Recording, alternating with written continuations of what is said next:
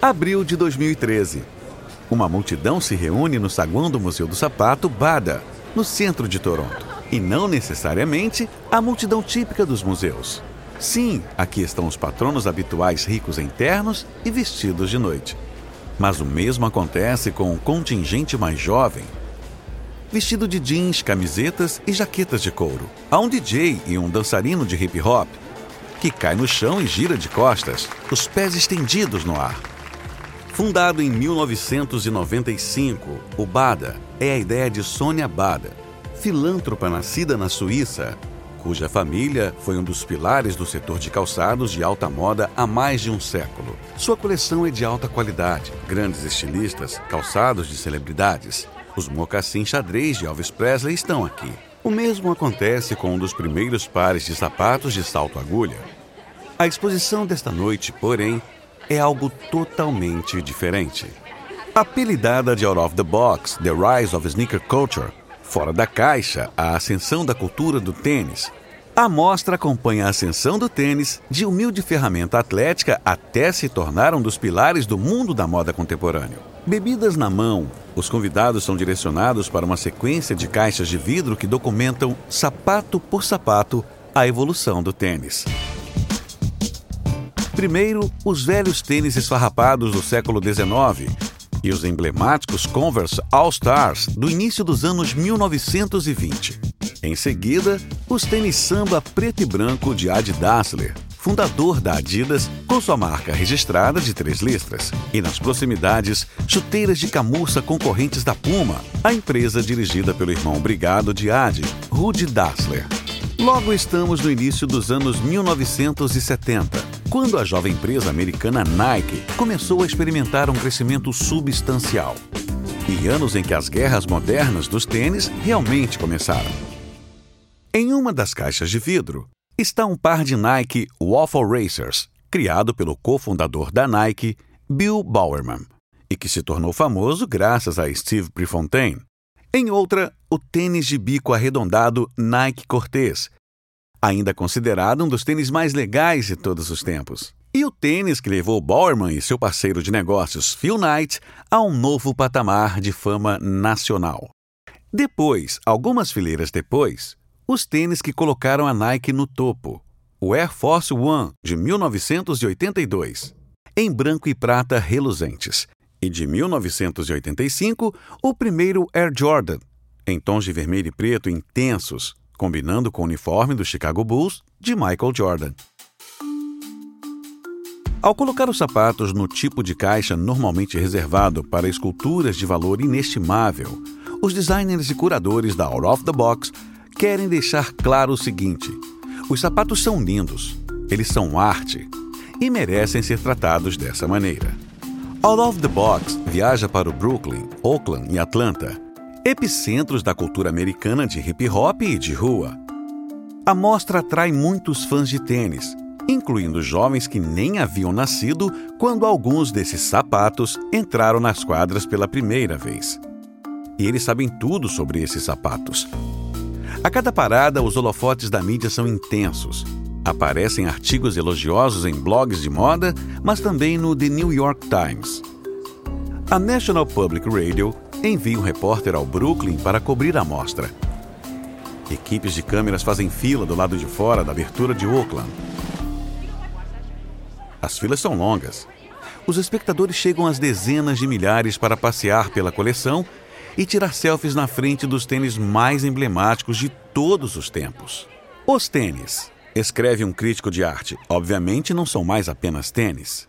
Eles são uma oportunidade de autoexpressão e um playground para designers verem até onde é possível levar borracha, poliuretano e nylon. Se havia qualquer dúvida quanto à importância do tênis para a moda contemporânea, essa dúvida não existe mais.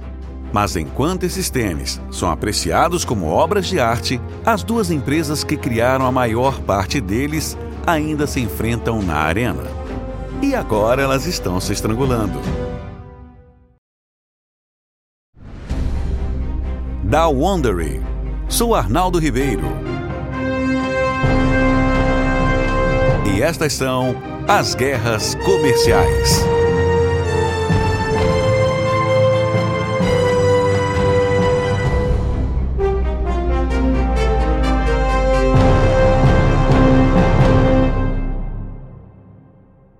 Quando multidões fazem fila para ver tênis que geralmente custam tanto ou mais que Gucci's, sabemos que atravessamos uma linha cultural. E de maneira notável, tem sido a intensa rivalidade entre as duas empresas que estamos acompanhando que nos trouxe até aqui. Afinal, como diz o velho ditado das escolas de negócios, nada impulsiona mais a inovação do que a concorrência. O que nos traz ao nosso episódio final: Os Desertores. A rivalidade entre Nike e Adidas é intensa há décadas, mas sempre com respeito. Isso começou a mudar na década de 2010, quando a Adidas começa a alcançar a Nike nos Estados Unidos Lembre-se do discurso público de Kanye West contra a Nike na Semana da Moda? Cada vez mais, uma luta livre se aproxima.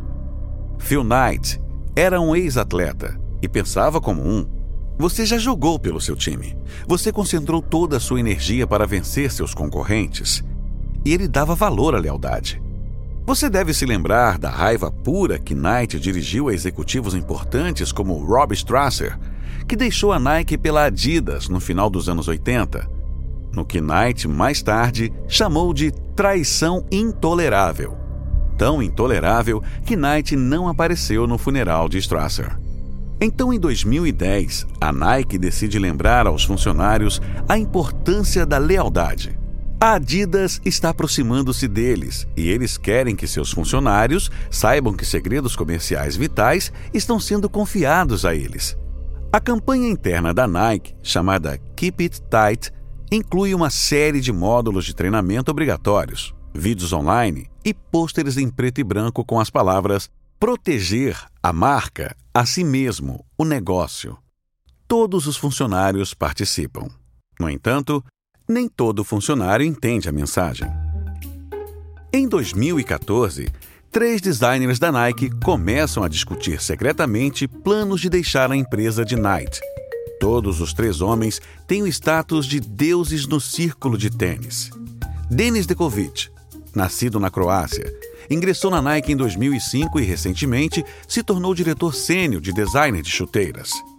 Mark Miner, o mais jovem do grupo, cheio de tatuagens e perpetualmente vestido com uma camiseta preta com decote em V, é especializado em tênis de corrida avançados. E Mark Dolce ajudou a desenvolver alguns dos produtos mais emblemáticos da Nike, do Air Force One ao Kyrie, tênis exclusivo de Irving. Dekovic, Dolce e Miner são ambiciosos e inteligentes e estão se sentindo um pouco sufocados pela atmosfera cada vez maior de Big Brother na sede da Nike e iniciativas da Nike como Keep It Tight.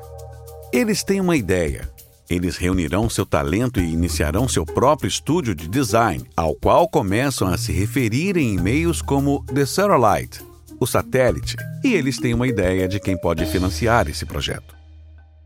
Se você ouviu os últimos episódios, sabe que a Adidas, nos últimos anos, fez um esforço conjunto para recuperar a participação de mercado nos Estados Unidos.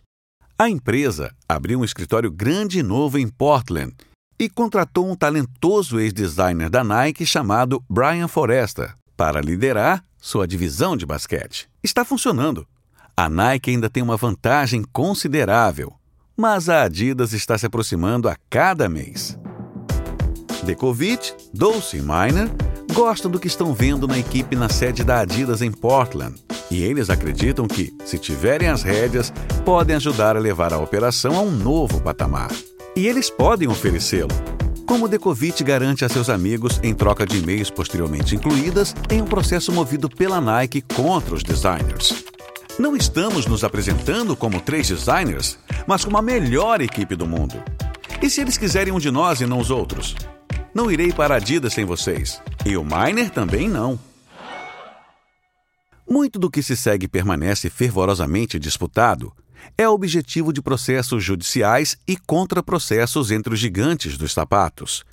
Mas sabemos que em março de 2014, Dulce Dekovic recebe um e-mail de Brian Foresta, da Adidas.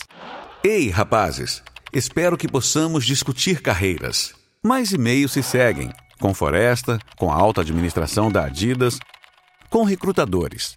Entre eles, os três designers enfatizam que o estúdio Adidas será apenas o primeiro passo para eles. Dekovic está ansioso para ser independente?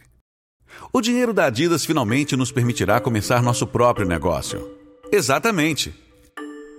Claro, eles não dizem nada disso à Adidas. E em agosto de 2014, a Adidas oferece emprego para os três.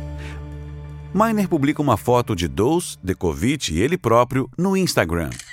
A legenda diz: Grato pelo passado, animado com o futuro.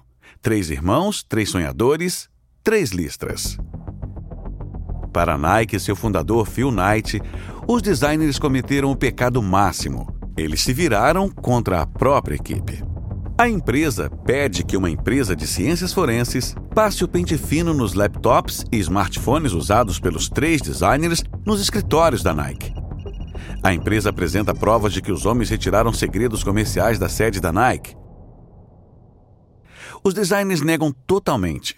Dekovic dirá mais tarde que ele não precisava de esquemas de design antigos. As coisas que eu sabia sobre o desenvolvimento e design de produtos da Nike já podem estar obsoletas e em breve certamente serão história do passado. Além disso, como pessoa criativa, prospero na inovação e na novidade. Se eu pensasse que a Adidas queria me contratar para implementar ideias da Nike, eu nunca teria aceitado o trabalho. Em dezembro, a Nike entra com um processo judicial de 10 milhões de dólares contra Dekovic, Dose e Miner, alegando quebra de contrato, além de várias outras acusações, incluindo conspiração civil. Os designers entram com um contraprocesso, alegando cultura de intimidação na Nike. Mas nenhuma quantidade de brigas judiciais os levará de volta à Nike, e em 2015 todas as partes chegaram a acordo extrajudicial. Até hoje, os termos são confidenciais. Com o processo resolvido, os designers se instalam em um antigo armazém no Brooklyn, um bairro que se tornou sinônimo de hipster e cultura de rua. Eles preenchem o espaço do chão ao teto com inspiração. Esboços, quadrados de tecido, antigos anúncios da Adidas nos verdes anos da empresa na Europa. Mais outras dezenas de designers são contratados. O espaço ganha um nome: The Farm, a Fazenda, e um propósito: Disneyland para designers, como o executivo define. É uma incubadora de criatividade. É um imã para novos talentos. É tudo o que a Nike já foi. E uma referência para o que a Adidas pode se tornar.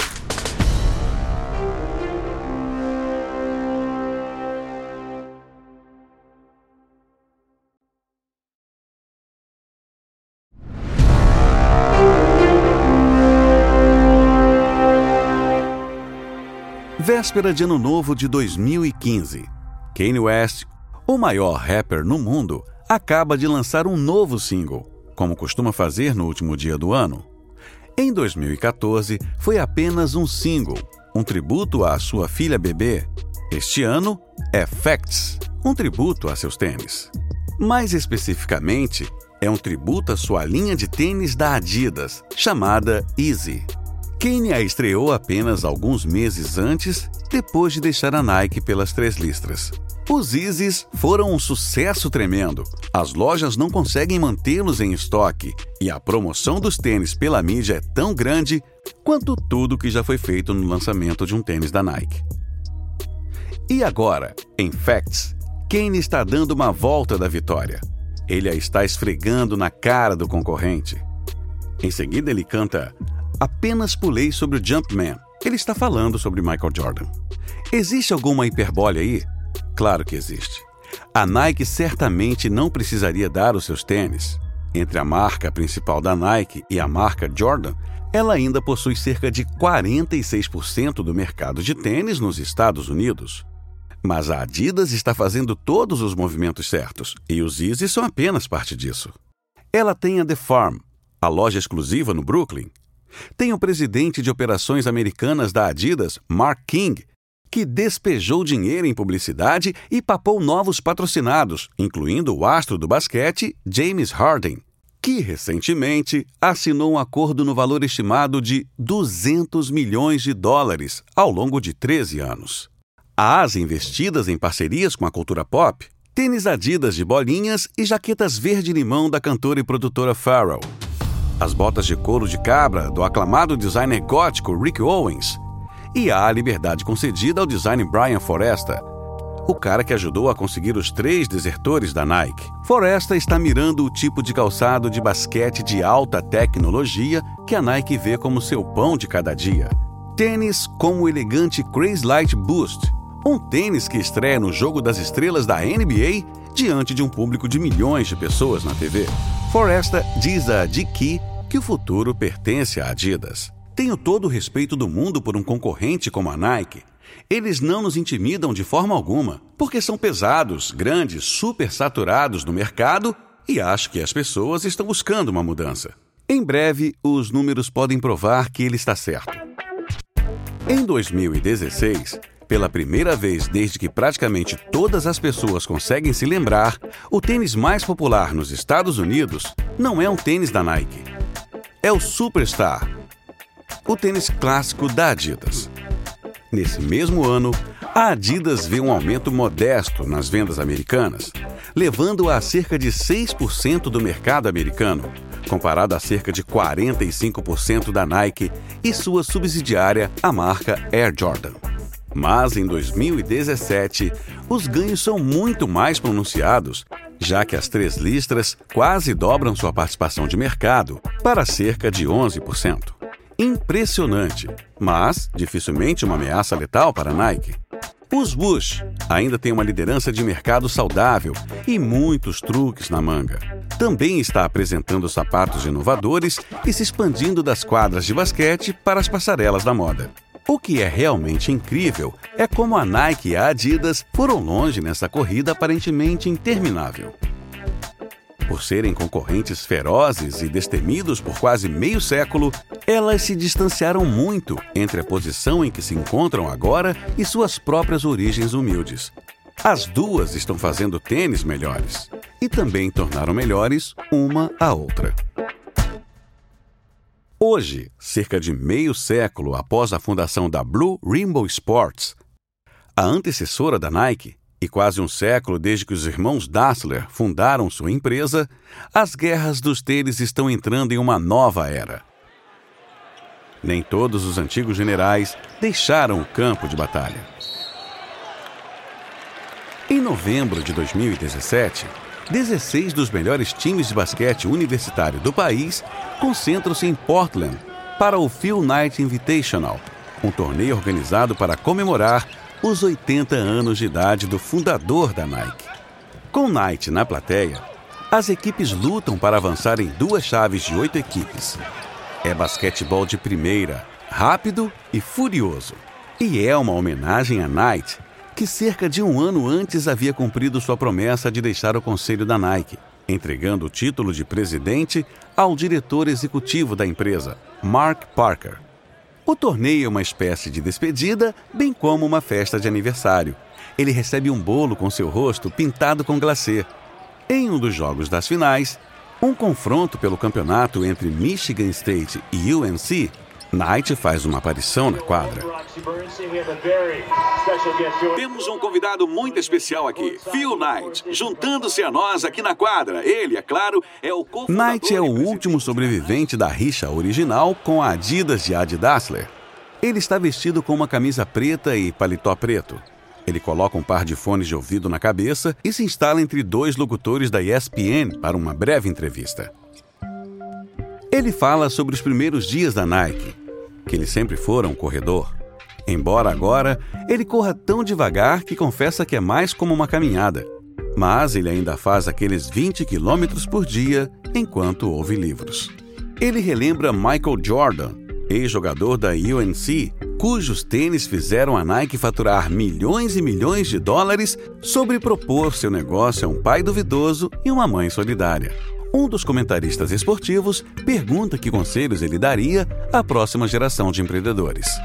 As crianças de hoje estão mais espertas do que nunca e elas têm certo medo de falhar. Meu conselho é apenas não tenha medo de falhar. E é quase como se ele estivesse conversando com o jovem que ele era em 1964, quando começou essa jornada. Como Nike sabe, a corrida é longa e mesmo que ele não esteja mais chefiando, ainda não acabou. Nem de longe.